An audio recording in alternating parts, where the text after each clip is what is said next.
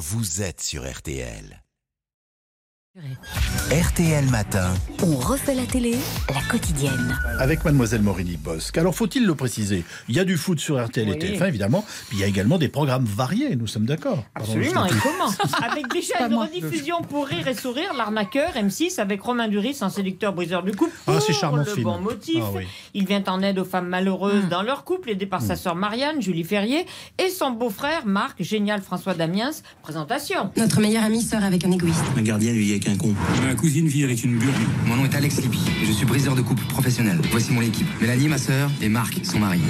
C'est pour venir en aide à toutes ces femmes que nous existons. En fait, on leur ouvre leurs yeux, pas leurs jambes. J'adore ce film. Non, mais c'est vrai. C'est un film charmant. d'une- trop riche héritière fiancée à un anglais trop parfait. L'héritière, c'est Vanessa Paradis. Évidemment, personne ne sera à la noce, c'est au poil. Et je dis pas ça parce que Romain Duris est vraiment très velu. Bon, sinon j'ai vu, oh surprise, euh, que le grand échiquier existait toujours sur la 3. Ah bon Oui, oui, l'étiquette en tout cas.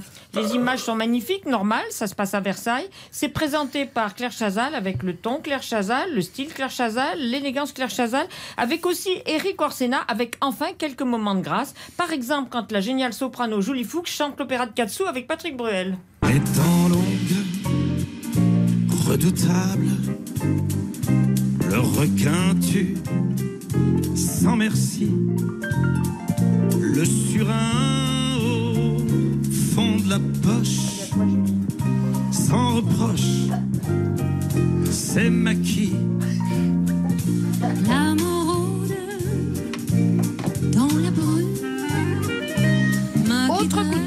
Soirée de la 2. D'abord une rediff, euh, l'art du crime. Euh, le coup de cœur, c'est par rapport à l'arnaqueur. hein.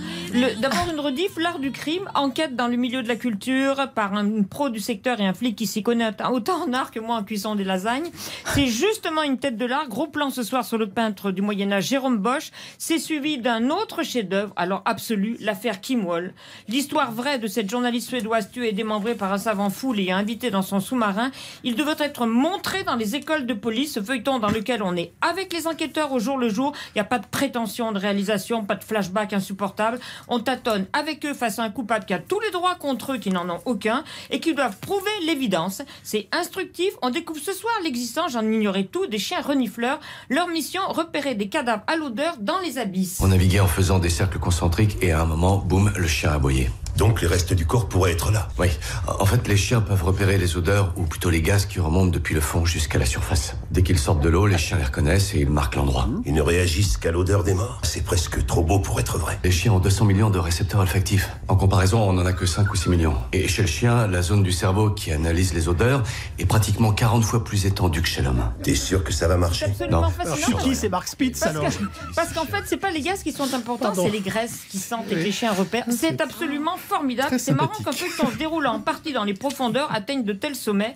Et sans transition, je signale bien évidemment. 15 téléfilms de Noël, Ah. dont deux en soirée sur Gulli. Eh ben oui, vous pouvez, vous pouvez dire ce que vous voulez. Ça non. fait du bien. Oui. Et puis c'est la période. Bon, bah,